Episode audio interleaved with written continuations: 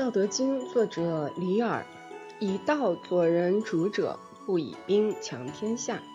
其势好远，师之所处，荆棘生焉。大军之后，必有凶年。善者果而已，不敢以取强；果而勿勤，果而勿伐，果而勿骄。果而不得已，果而勿强。”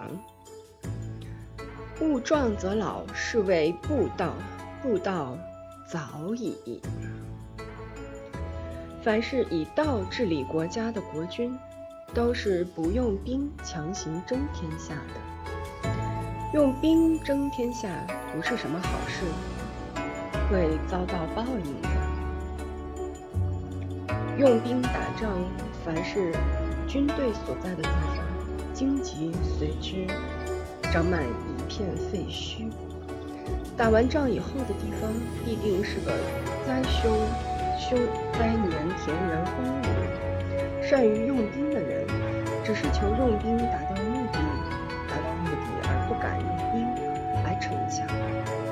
达到目的后，绝不能自高自大；达到目的后，绝不能自骄自傲；达到目的那是不得已；达到目的。绝不能再逞强好胜。